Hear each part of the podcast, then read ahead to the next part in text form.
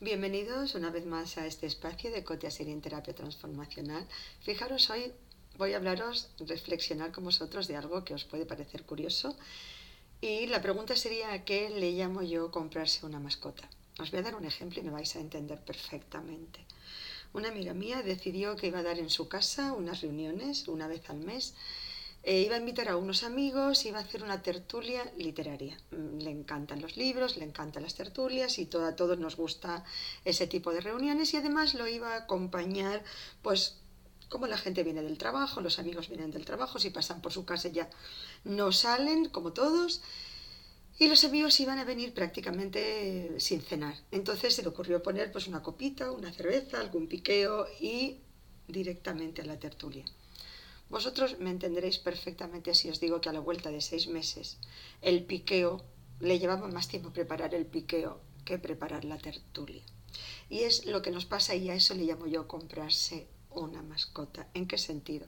Cuando te compras una mascota, hay mascotas que exigen mucha atención, mucho cuidado, mucha inversión en ellas y otras, pues por ejemplo un pececito, pues que además de echarle unas escamitas de comida durante el día y cambiarle el agua una vez cada una semana o dos semanas, con eso es suficiente. Hay mascotas que exigen mucho trabajo, mucha inversión y otras que no. ¿De qué depende eso? Pues de la mascota que te compres. ¿Por qué os digo esto? Porque nosotros, cada uno de nosotros, cuando empieza un hábito, cuando comienza una conducta, estamos imponiendo también, estamos eligiendo un listón. Y ese listón es muy importante porque ese listón dice cuánto tiempo, energía, esfuerzo, dinero pienso invertir en esta actividad X.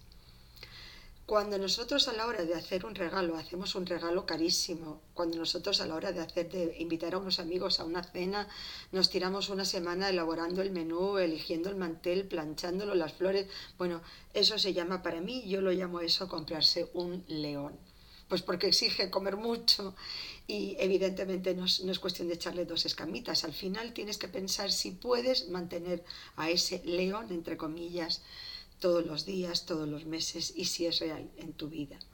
Yo, por ejemplo, mi realidad es que tengo poco tiempo libre y el que, y el que tengo, pues me gusta mucho aprovecharlo. Y si tengo una reunión de amigos, procuro y hago especial hincapié en que ninguno de nosotros trabaje más de X. O sea, suelo poner el listón muy clarito, que quede claro que aquí lo que se pone es esto bebida, esto comida y, y no hay más, y no hay más de eso, porque si no, ya os digo, hay ámbitos y sobre todo el tema de la comida que invaden nuestra, nuestra, nuestras relaciones, invaden nuestras reuniones. Cuando te quieres dar cuenta, esta amiga que empezó con la tertulia, pues a la vuelta de seis meses ya se tiraba pensando que iba a hacer un pie de verduras y que luego a fulanito le, gustaba el, el sachiki, que es, una, que es una crema griega, y pensando que iba a poner. Y entonces, al final, después de seis meses, dijo, pero bueno, ¿yo cómo he llegado aquí?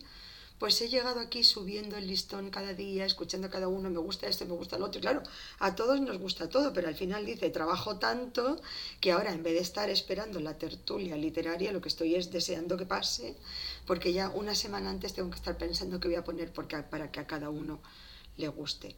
A raíz de eso, eso lo, arregló ella un día cuando decidió que compraba una tabla de panes estupenda, una variedad de panes, una variedad de quesos, una variedad de piqueos, puso una servilleta preciosa de lino y dijo aquí cada uno que se haga el bocadillo como quiera.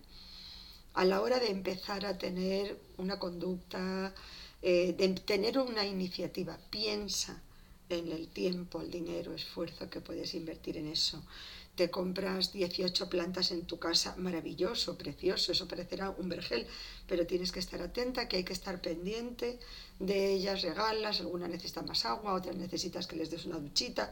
O sea, tienes que pensar antes de empezar algo, una conducta, una práctica, si es realista en tu vida y si de verdad le quieres exigir ese tiempo y ese dinero.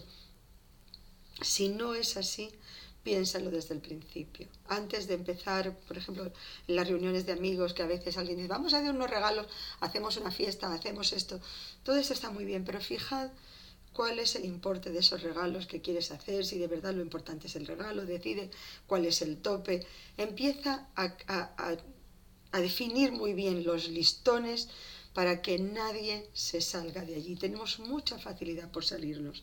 Y de verdad, hay veces en las que uno se da cuenta que una mascotita empezó de ser un gatito inofensivo y se convirtió eh, siendo un tigre. Y dice, bueno, yo cómo he llegado aquí, cómo empecé esto.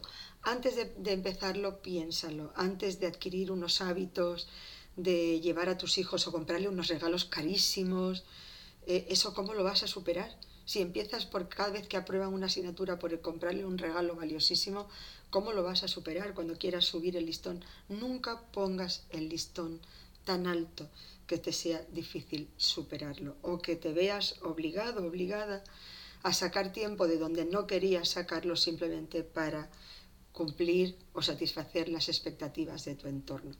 Contra más bajitas sean las expectativas, tanto las tuyas como de tu entorno, tanto mejor. La vida ya es lo bastante compleja para que nosotros nos la hagamos más compleja solamente con prácticas que empezamos, pues porque pensamos que es una buena idea y al final muchas veces nos encontramos esclavos o víctimas de esas prácticas que nosotros al fin, al fin y al cabo somos los que, eh, los que habíamos iniciado. Entonces siempre, siempre, antes de pensar algo, antes de iniciar unas reuniones, unos grupos, un, eh, antes de empezar con los regalos. O sea, piensa, este es el estándar que yo quiero establecer, este es el estándar que yo puedo mantener. Me vale la pena toda esta inversión. Esta amiga, como os digo, decía, no. O sea, esta tertulia la empecé porque me apetecía ponernos un desafío de leernos un libro y charlar, pero no quiero estar una semana entera buscando una receta de a ver con qué sorprendo a mis amigos. Al fin y al cabo, lo principal era la tertulia, nunca el piqueo. Entonces, bueno, yo creo que en eso es muy importante que tengamos las normas claras, nos baja mucho, mucho estrés. Y además, y no sabéis, lo más curioso de todo es que cuando ella decidió al final poner esa tabla de quesos, panes y dos tontunas más, no sabéis cómo todo el mundo dijo, por fin alguien se atrevió a poner esto, a sujetar a, este monstruo en las dimensiones correctas, por fin. Y todo el mundo estaba encantadísimo de que al fin y al cabo ese era listón y ninguno se quería salir de allí. Yo os animo y os aconsejo, antes de compraros una mascota, sea cual sea en el área de vuestra vida, pensadlo bien. Cotia terapeuta